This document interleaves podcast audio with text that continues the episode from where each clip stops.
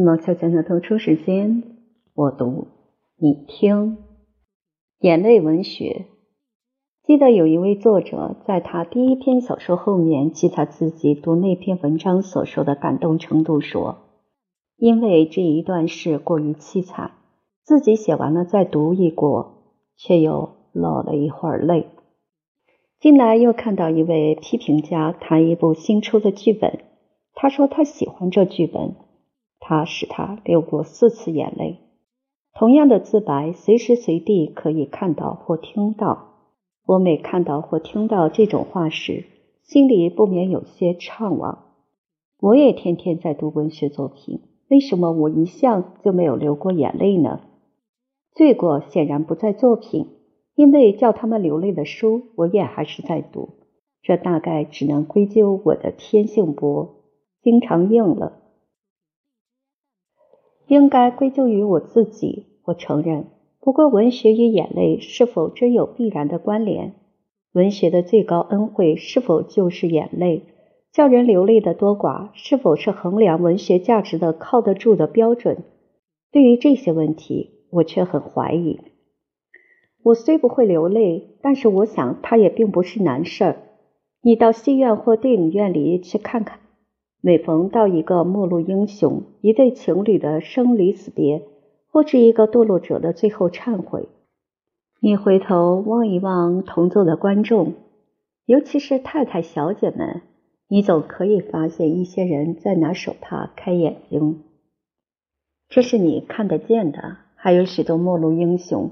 失意情侣和忏悔的堕落者睡在被窝里，或是躺在沙发上，在埋头咀嚼感伤派的小说，举同情之类，你也不难想象到，在这个世界里，陌路英雄、失意情侣和忏悔的堕落者实在是太多了。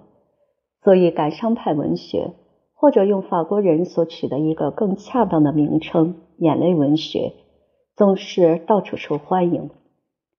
据希腊哲学家柏拉图说，人生来就有一种爱怜癖，爱流泪，爱读叫人流泪的文学。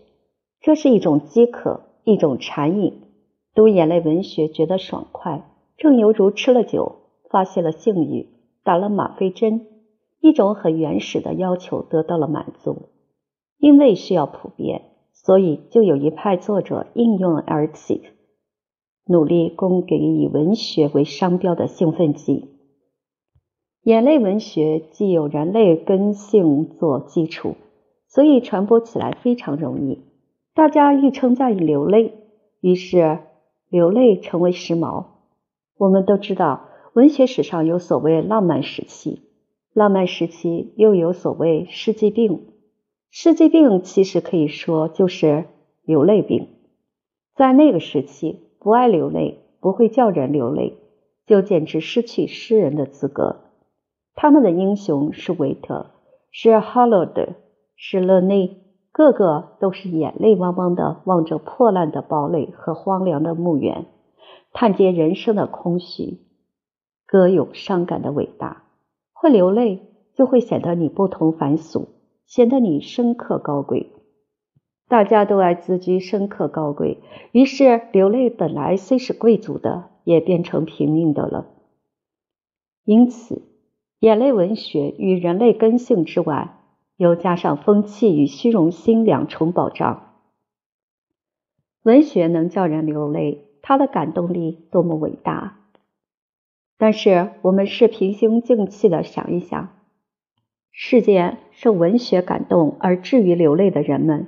在感动以后，究竟发下什么样的大善心，叫世界上少发生一些可痛哭流涕的事件呢？谈到这个问题，我又想起柏拉图，他驱逐诗人于理想国之外，重要的原因就是诗人太叫人流泪。只有弱者在悲苦的境遇才感伤流泪，诗人迎合人类后感伤流泪的一点劣根性。尽量拿一起感伤的材料去刺激听众，叫他们得到满足爱怜癖的快感。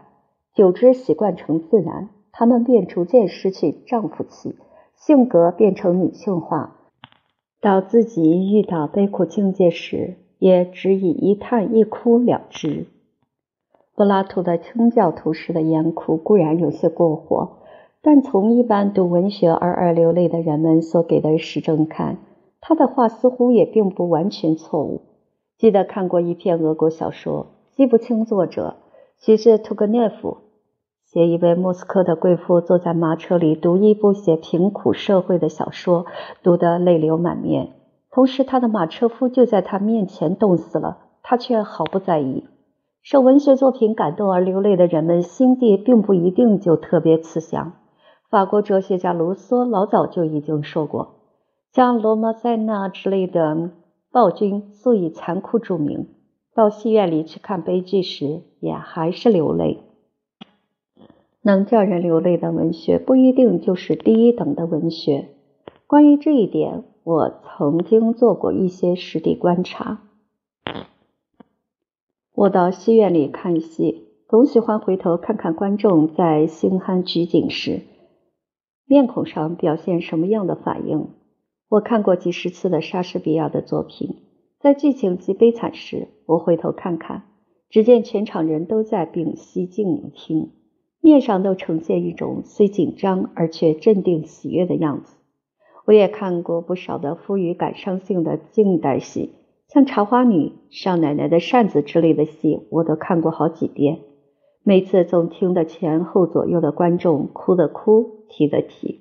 我不常看电影，但是也常听到看过电影的朋友回来报告说：“今天片子真好，许多人都淌了眼泪。”我不敢很武断地说某一种文学一定比某一种价值高。但是，我觉得把《茶花女》《少奶奶的扇子》之类的作品摆在《李尔王》或《麦克白》之上，至少是可以引起疑问。就是拿同一个作者的作品来说，《少年维特之烦恼》叫人流泪的可能是无疑的比《浮士德》强，但是他们的价值高低绝不能和叫人流泪的可能成正比例。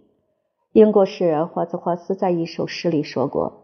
最微小的花，对于我可以引起不能用泪表达得出的那么深的思智。用泪表达得出的思智和情感，原来不是最深的。文学里面原来还有超过叫人流泪的境界。最后，读文学作品何以就至于流泪，也很值得研究。你是为文学作品而流泪，还是为他所写的悲惨情境而流泪呢？换句话说，你的泪是艺术欣赏者的欢欣的泪，还是实际人对于实际悲痛的同情之泪呢？一般人读文学作品而流泪，大半是后一种。他们生性爱感伤，文学让他们过一会儿瘾，他们所得的快感，正犹如抽烟打吗啡针所给的快感一样，根本算不得美感。作者要产生这种快感，也并非难事儿。在作品里多放些引起悲痛的刺激剂就行了。眼泪是容易淌的，创造作品和欣赏作品却是难事儿。我想，作者们少流一些眼泪，或许可以多写一些真正伟大的作品；读者们少流一些眼泪，也或许可以多欣赏一些真正伟大的作品。